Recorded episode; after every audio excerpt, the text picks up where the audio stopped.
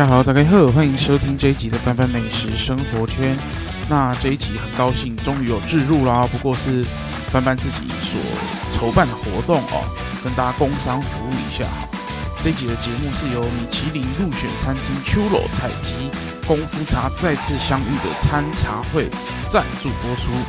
过去几年呢，有一家餐厅，班班自己非常喜欢去用餐，叫做长生二九。那他做的呢是很多台湾的这个传统的菜色。那他也很高兴的可以在二零二二年的最新出炉的米其林指南里面获得入选餐厅的肯定哦。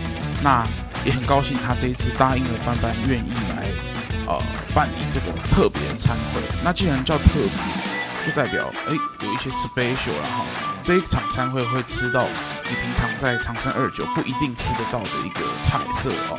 那另外呢，既然是 special，记得在二零二一年的时候，呃，我们曾经也在这里办过一场餐茶会。那既然这次的茶就一定要比上一次的茶还要厉害哈，那这一次的茶艺师呢，也是再次的邀请了威肯茶艺的这个当家茶艺师了哈。那他呢，今年也很高兴的拿到了第七届的月英杯的全国泡茶大赛的这个盖杯组冠军。那他在今年的这个九月里，也顺利的在金鱼堤岸办理了这个近十年来高雄最盛大的一场茶会。那很高兴这一次可以让两个人再度的强强联手。那日期会定在二零二二年的十月二十二号，有中午场跟晚上场。那每一场次呢，只有短短的八个人可以参加。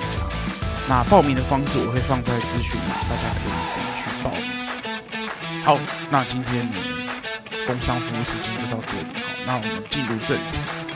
我们平常呢，生活非常的忙碌哦，相信大家现在都是腰酸背痛的居多啊。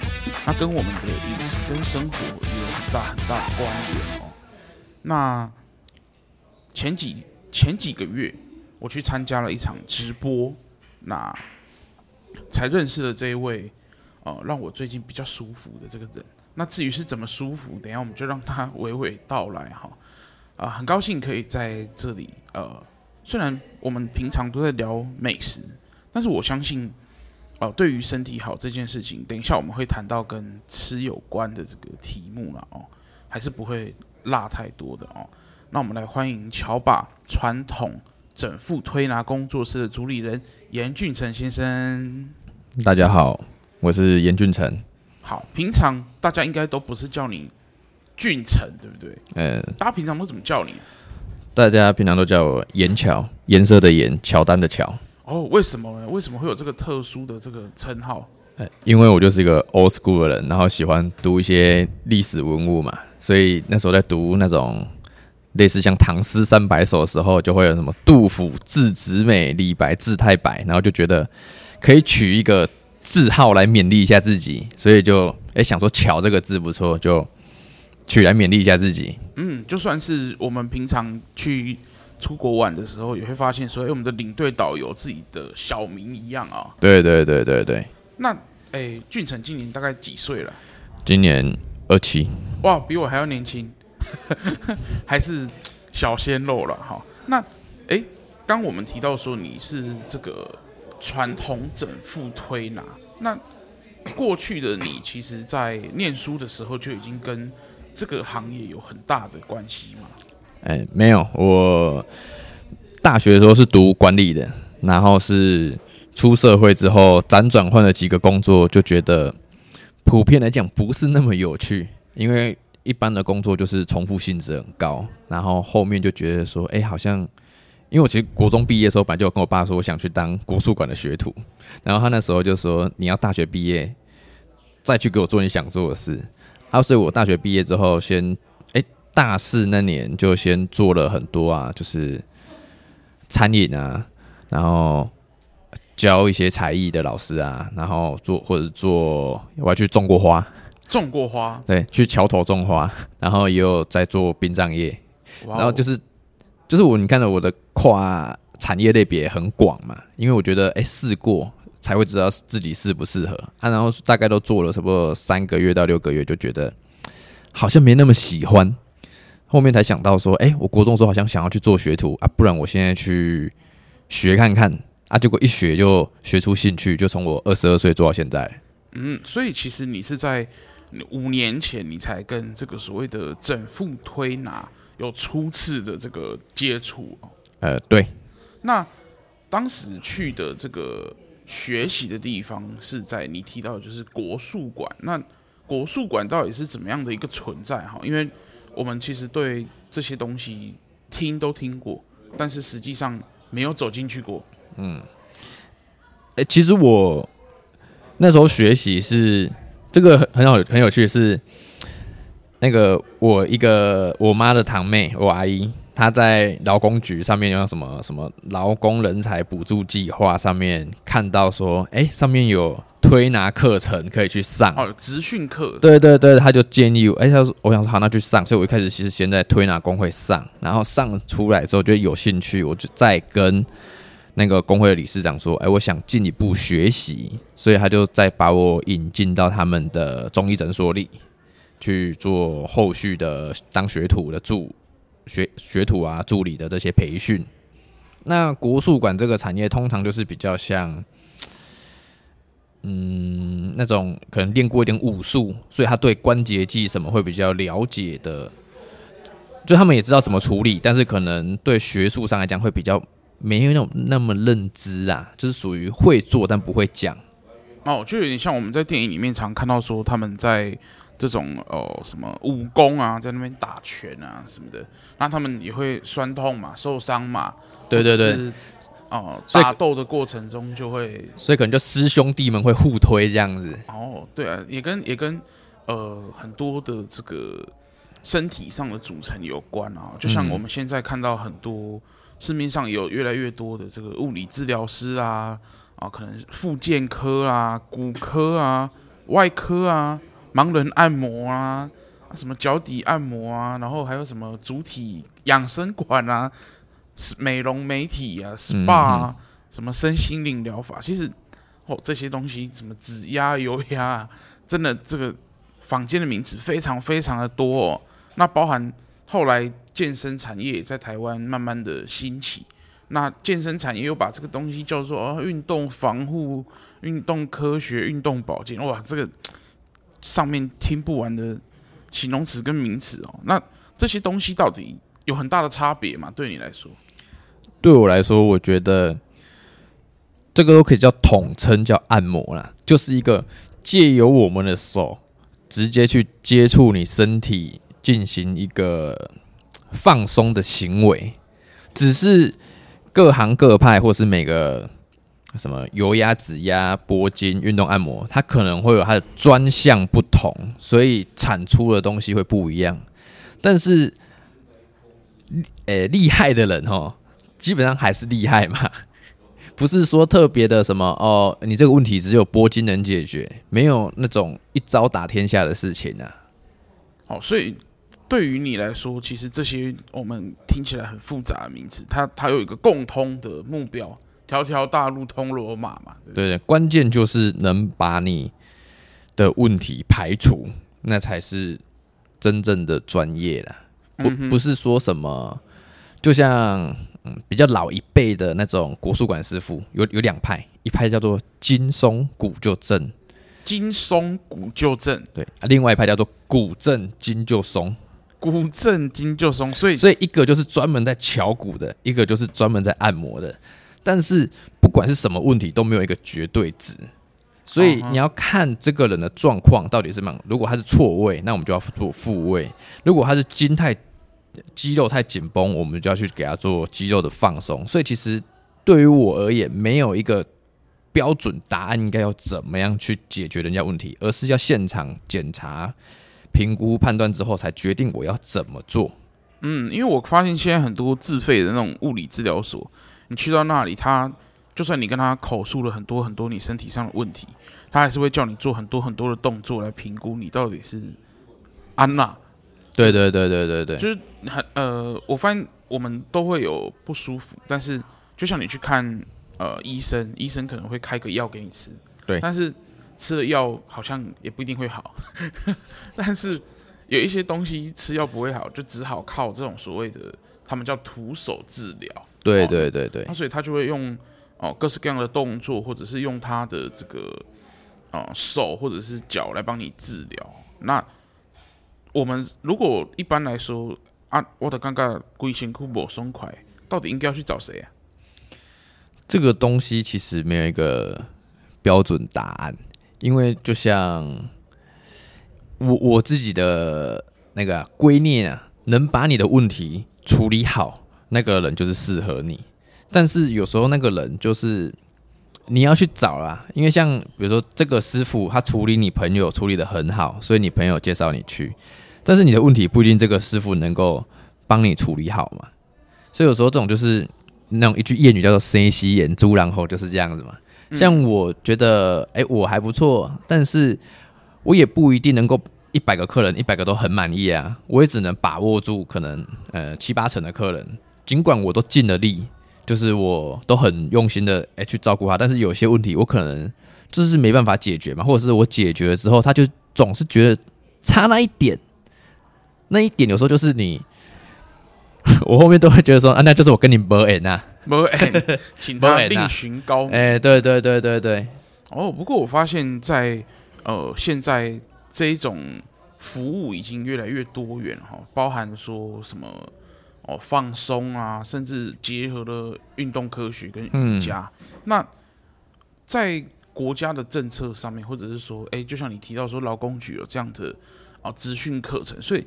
政府其实已经有关注到这一块产业的蓬勃发展了嘛？对，那个如果是西医来讲，目前的基本上就是物理治疗师。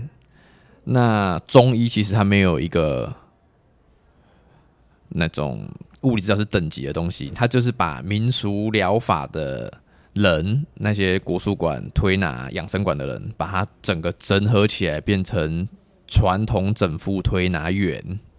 哦，所以他是有一个证照了吗？还是说对对对，他有一个那个证照，然后他同时也是执照，大概在三年前才刚开办第一次吧。所以如果十几年前就听到有人说他有证的，那些全部都是什么工会发的啦，那根本就也没什么效益。哦，所以但这个这个国算是一种国家考试的感觉哦。对对对对，那。在里面究竟会考些什么东西啊？你有去考吗？有啊，我刚好我很幸的搭上这波顺风车。我在他刚开办的第一年，我刚好有资格去考，然后就考过了。他也是一样，还要考学学科、术科啊，学科比较难呐、啊，因为学科哈，他就考很多那种穴位、穴道、十二经络、什么时辰跑什么，基本上就是把比较偏向中医针灸的东西拿出来考。然后考比较多那种文言文啊，啊，术科基本上就是考一些推拿常用的基本手法，然后刮痧拔罐跟全身的放松。但是我们还是要绕过来讲一大圈，就是会考跟会做是两回事，有很多会做的不会考，也有那种会考的不会做。哦，这个跟很多行业的那种技术式证照一样，因为看到你会看到很多那个。国宴的厨师，他去考中餐丙级啊，考不过。对对对，啊、很多考过中餐丙级的人，其实不太会做菜。没错，有相辅相成的道理。那但是总是哎、欸，国家愿意哦、呃、正视这个问题，去对去去关注这样的一个议题，我相信还是一个哦、呃，对于推广这个东西有一些帮助的。对对对，这样会。我觉得相对来讲会有有差啦，就是因为你虽然说考那些难考啊什么，但是其实它对于整个产业的基础认知，大家会提升。因为不然很多人就像我讲的，前面他是会做，但是他不知道为什么要这么做，就是他有个可能肌肉解剖关节的位置，他其实不懂，但是他就是会巧而已。那他有时候像我们看到新闻上那些什么乔一个脖子断了，或者是。过世了，其实这每一次的这种事情发生，它都是极少数，但是它会影响我们产业很深远。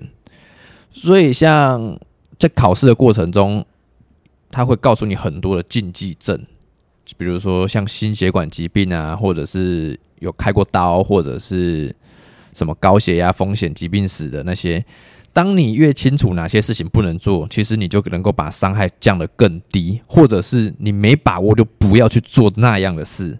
嗯哼哼，因为他可能是对他来讲，可能这个酸痛是一个小痛，但不要因为你去做了这个事情，让它变成是一个致命。没错，宁愿让它就是继续小痛，但它其实不会造造成你生命上太大的伤害哦。对对对对，但是因为像。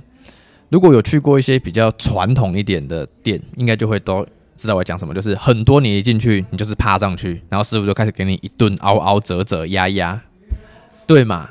那你都还不清楚这个人症状到底是什么，你就给他嗷嗷折折压压。今天一个健康的人当然没差嘛，但是基本上会走进来到我们这种店里的，你就是不健康嘛。如果你今天不健康，加上你身体上，比如说你的脏器本身就有问题，有可能你的。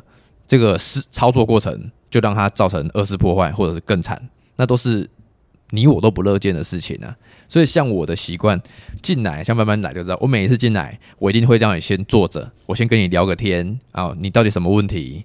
然后全身的关节检查评估，然后你的身体力学动作怎么摆，都看完了啊啊，比如说你有什么禁忌症或开刀过吗？哎，都没有，我才会让你躺下或趴下嘛。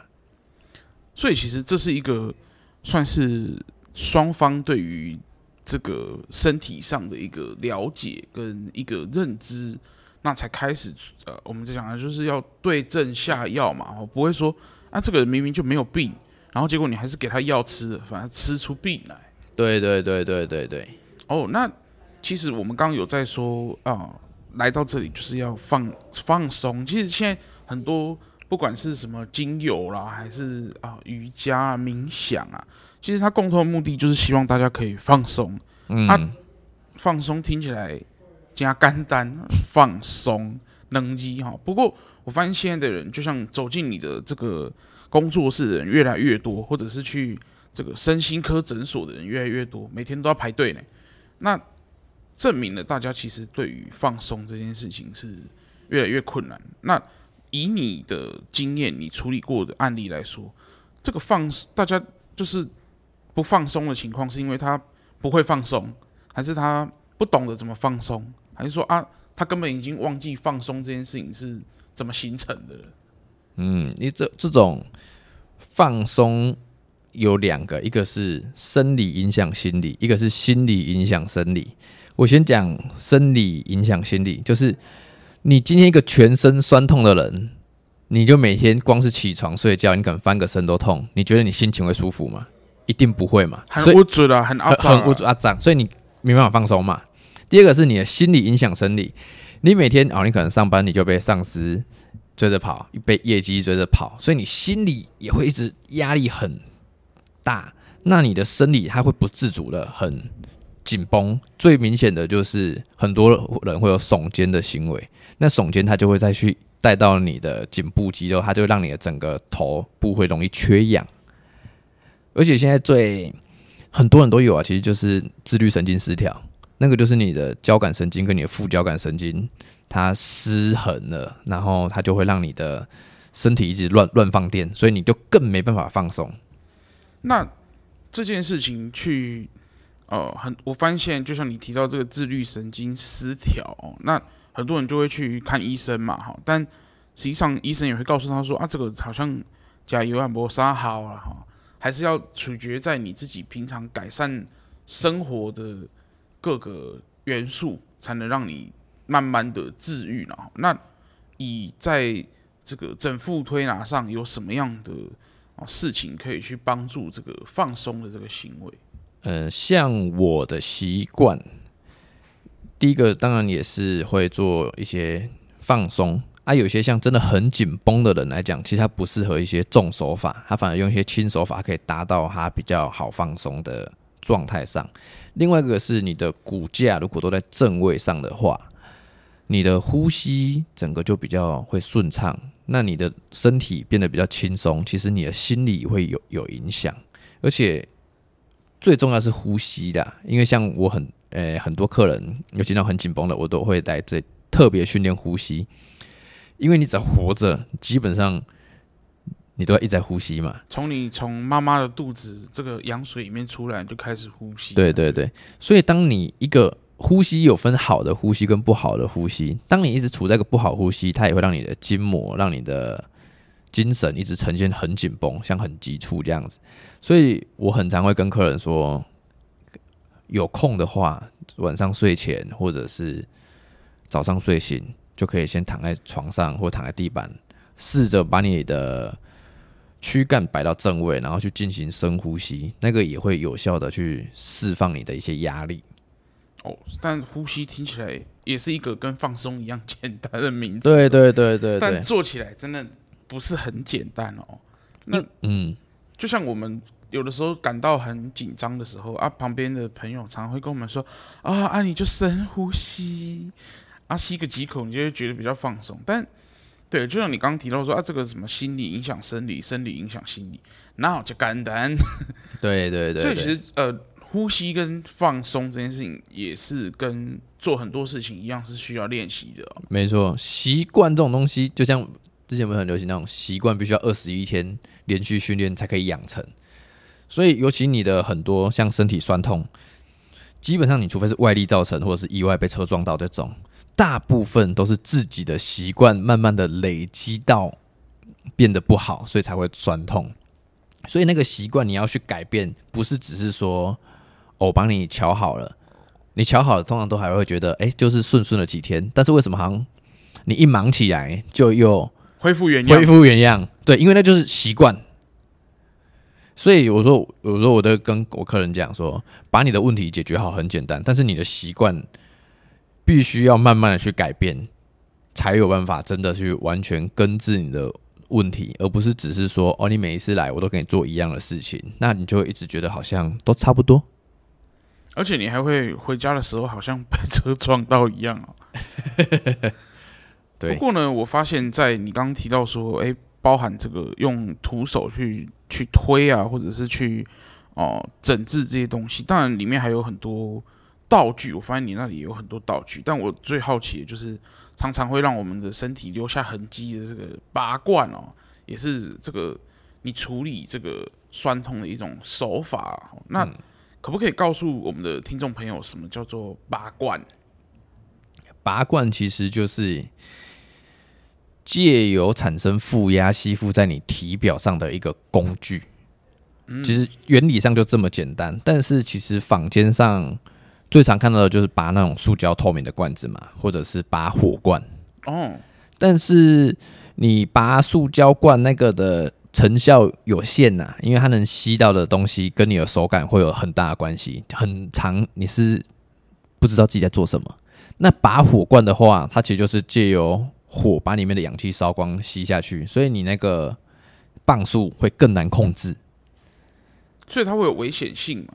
哎、欸，对，而且拔火罐会有一个危险性在，因为有火嘛，然后还有油啊，或者它会滴呀、啊。它就所以它有一定危险性，会烫到人。像我就有看过人家烫到，那个很可怕。哦，所以它其实是有一定的危险性。但我发现你在工作室里面的这个设备，它是属于软拔罐。那软拔罐跟传统的拔罐有什么样的不同？呃，像我比较常使用的两个拔罐，一个是 Rockpa 的软拔罐，另外一个是贝拉斑比的。滑罐也是软的，它们两个的共同性质就是都是用医疗级的细胶下去制成，所以它们相对来讲会比较亲肤。那他们那种，他们都是要用手压的，所以它的磅数就是固定，我压就是会压在那里，所以它就会可以更好的吸附在你的筋膜层。只是 Rockpa 它的吸附力比较强，所以可以吸在上面，让它去做运动。那你平常时的一些代偿或是坏习惯，我们借由吸附在你的筋膜上的拔罐，然后去做运动，给它做拉伸，它的效果也会很好。另外一个贝拉斑比的拔罐，它就是我那时候，那是我去年看到那个那个奥运戴资颖受伤的时候，他防护员就帮他拿那个出来吸，因为在这里有有一站我忘记哪一站了，他就是整只脚都 OK，然后他防护员就帮他拿那个吸，然后。在之前就有拍，我就想说，哦，连世界级的选手都在使用这个产品，所以我就直接刚好看到有课程，我就去报名。就去上了。哦，所以其实拔罐虽然是一个听起来很传统的东西，但它在现代这种哦，人家讲运动科学里面，其实是会运用得到的。其实我觉得，我觉得这是一个最有趣的东西，就是其实中医很多东西是很棒的，但是西医了解到中医的这个系统之后，他们再用科学的方式把它转换成一个更好的工具出来。因为它有数据可以，对对对，它有数据，他会去查说，哎，我这个要怎么做什么的。所以其实中西医最大的差别就是，中医你必须不断的累积经验，然后到你可能到老或到一个程度之后，你就会被人家称为神医。可是西医就会比较偏向我学了这套系统，或是我学了这个工具，所以其实大家的水准是差不多的，不会说太差到哪。嗯，那我发现大家去趴在那里拔的时候。那个每个人的这个颜色好像都不太一样啊。那它有很多种的颜色，那这些不同的颜色，呃，浮现在你的皮肤上面，它代表的意义都是什么东西？它最简单解释就是会那个你的新陈代谢、你的循环好不好？因为它就吸附在你体表上的时候，它就是体内的废弃物，它把它吸附到体表，让它加速去做代谢。那像有一些常见的，通常都红色嘛，然后又有鲜红色，还有一种是暗紫色，这种就是它会去不同的颜色，它会去反映出不同人的状态。但是通常有一种比较特别的是，它就可能红色里面它有一颗紫色特别的黑，那个就是变成它是它的筋膜粘连在那边，所以它会去，因为有一块特别的紧绷的地方，它会去影响到你整个身体的运作。那所以有时候看到那种东西的时候，就会在额外拿一些筋膜刀之类的工具，会再给它做加强。嗯，那像会不会有那个龟片呢？欧米马手诶？哦，有很多。哦，那那个代表的是什么意思？很多，其实最简单就是过劳啊，过度操劳，为什么？过劳怎么详细？还是讲过劳就可以了？可以，可以，就是很多过劳，像我。我的哦，那时候我每次刚好很很黑很红的，我都把它拍下来。后面我就把它做成一个精选集，叫做“探井优手生命爱狗”。然后大部分很红的人，很多都是像我这边客人，很多都做工的，或者是货物流司机这一类，就是有很多过劳的人，他们其实他们的身体一直呈现在一个慢性发炎的状态上，他会。一直反复的在那里受伤，所以他有时候拔出来颜色会很鲜红。对，那如果是很深的那一种，很深那种，有时候就是那种身体上囤积的废弃物有点太多了，变成它代谢不了，所以它就会透过这个呃拔罐的过程，把它浮到台面上来。对对对，然后加速去让它代谢。嗯，那。有另外一种也会让我们看起来好像被家暴一样的这个手法，叫刮痧，对不对？哦，对。那它的这个这个看起来的效果好像都很像。那他们在呃原理上的差别是什么？其实刮痧跟拔罐的两个大原则，一个一个是拔罐是产生负压，把你的皮肤吸起来。刮痧是正压，它是压着你的皮肤下去顺，一个是吸起来，一个是压下去，最大的差别是就是就是这样子，只是它它没有一个说，哎、一定都拔罐比较好，或者是刮痧比较好，而是要看当下那个症状去反映它。像很多人比较常见的是会说，哦，中暑就要刮痧，但是其实我用拔罐也会有一样效果。哦，只是透过不一样的方法跟原理，对对对对对，也可以达到让他放手嘛。因为我记得我一开始说，我们的关键就是什么？要使这个人变轻松，嗯，而不是给他造成二次破坏。嗯哼，对。所以其实拔罐跟刮痧，它它一定它有它有不一样的功用，但是它其实很多的时候是可以通用的，不要被世俗给框架住了。嗯哼，对。不过我也发现，在这个。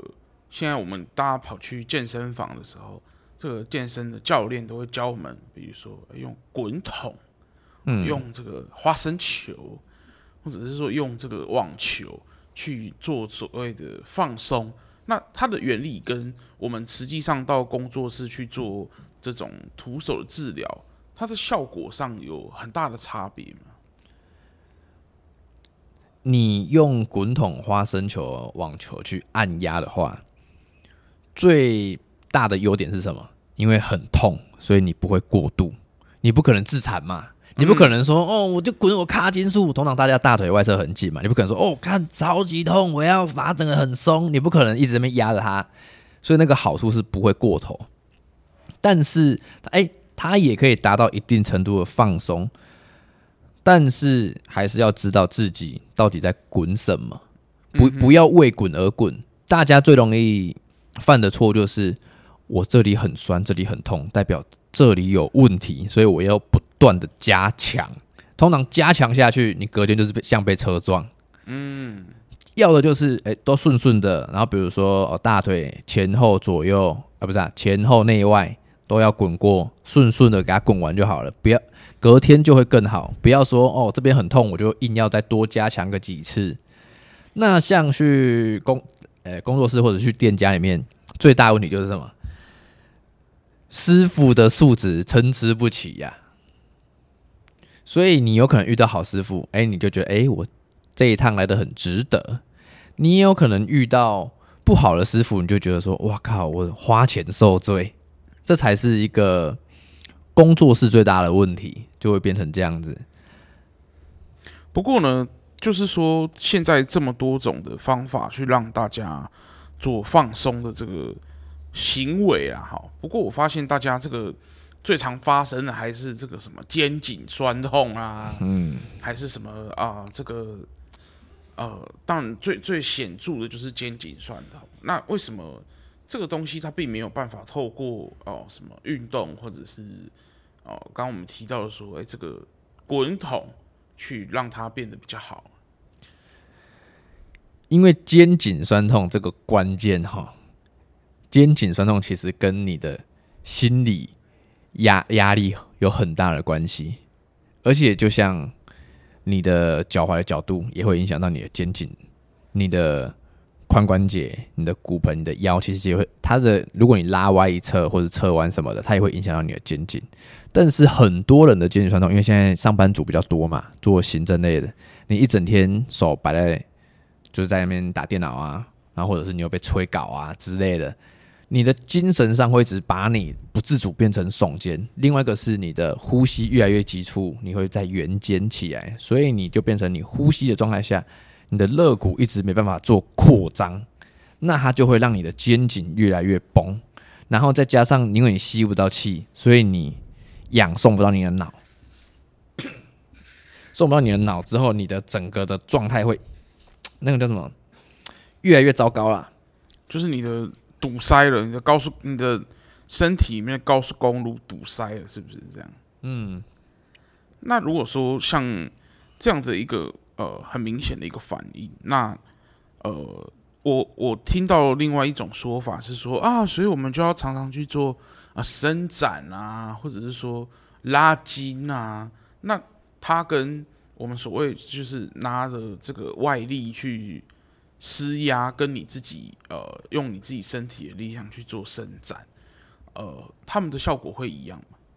它的效果会不太一样，但是你借由就好，比如说你去运动伸展，会有差的。另外一点是，你在做这些动作的状态下，你的心情会比较平稳，而且你的运动也会产生那个嘛多巴胺还是脑内胺，我也忘记了，它会让你的心情也比较好。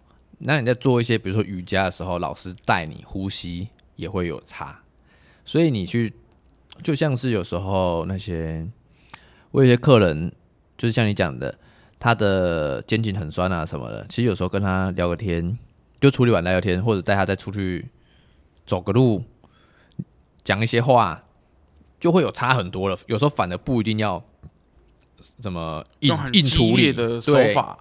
因为有时候你的心情那个其实会影响到很多啊。嗯，不过呢，我发现每次只要去，然后虽然过程都是特别的痛苦，但是呢，这个疗程也不能说疗程，就是说整个流程结束之后，都会觉得说：“哦，天哪，怎么会这么口渴？”是因为哎，我们的身体很缺水吗？因为你第一个基本上会走进来的人身体一定有些问题，所以你一定会有一些。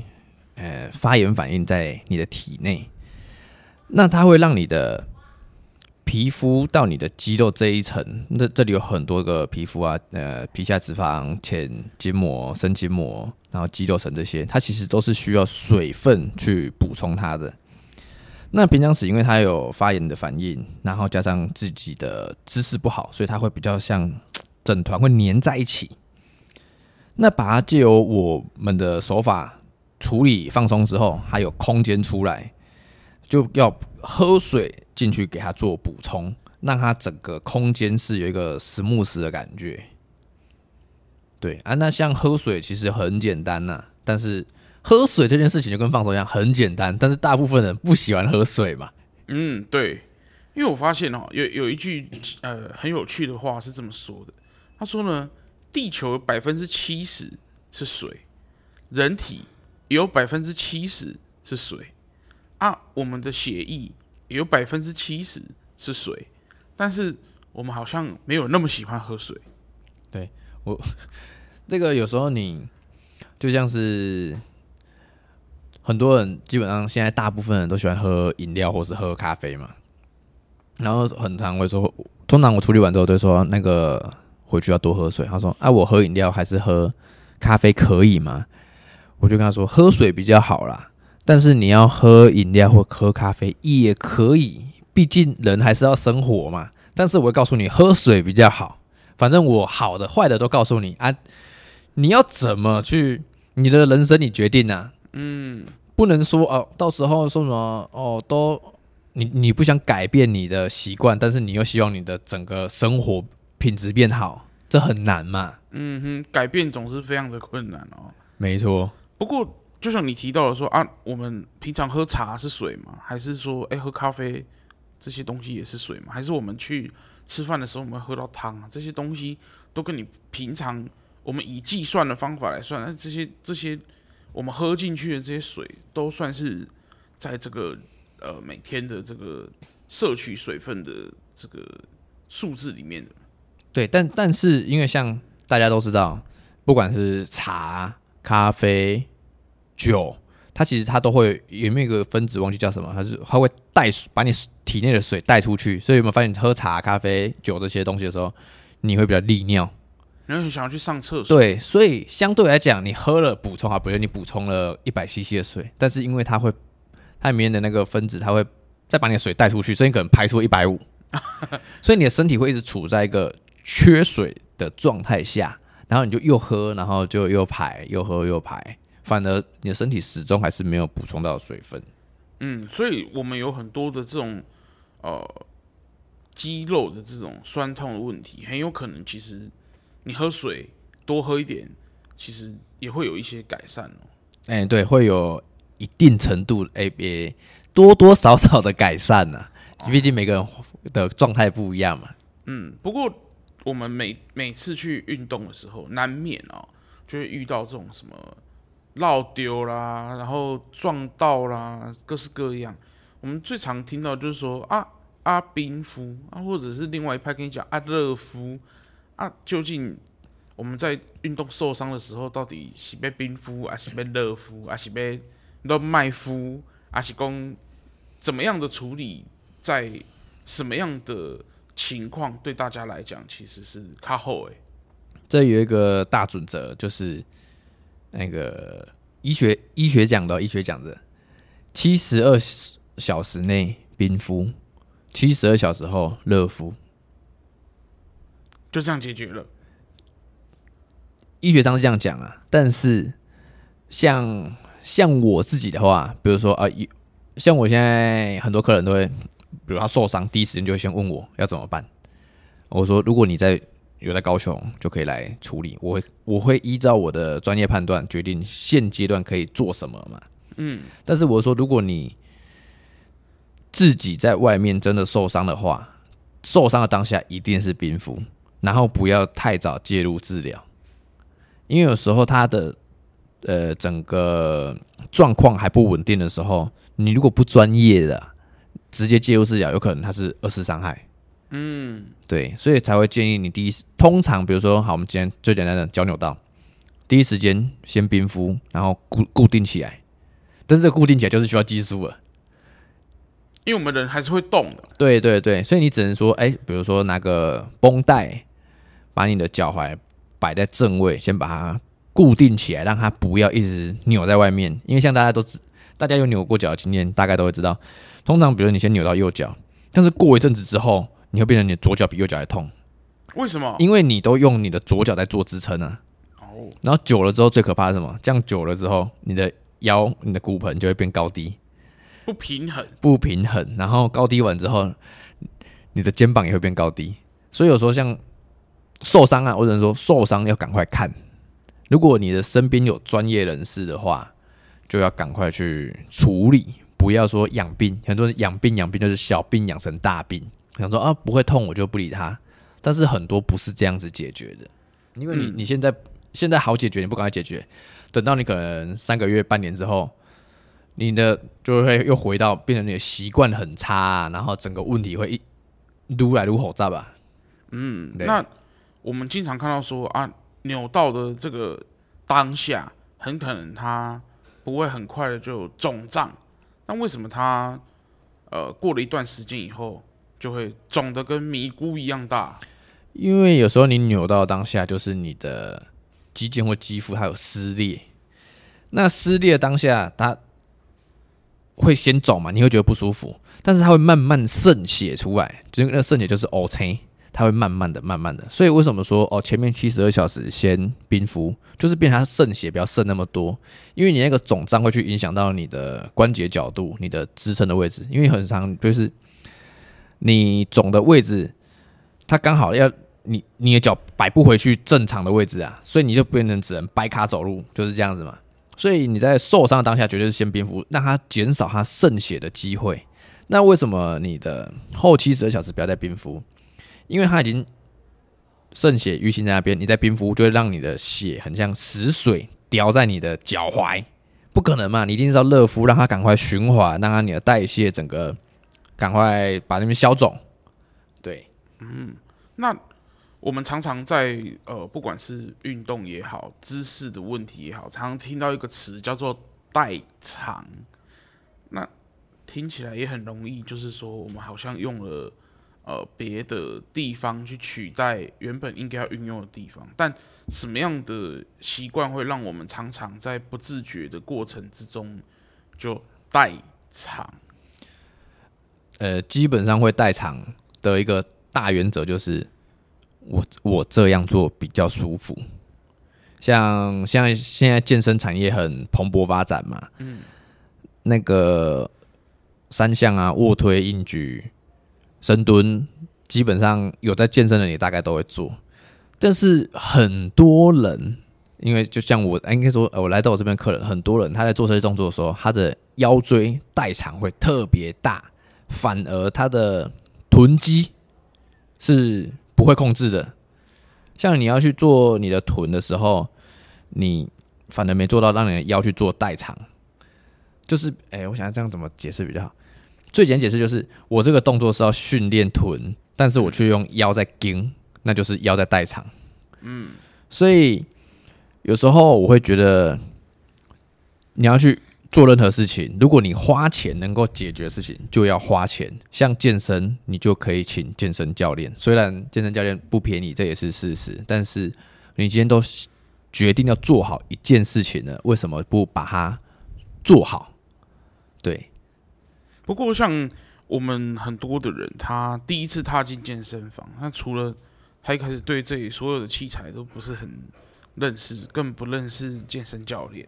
那有没有什么样的动作，对于一开始什么都不会的人，其实是比较适合可以先入门去做的呢？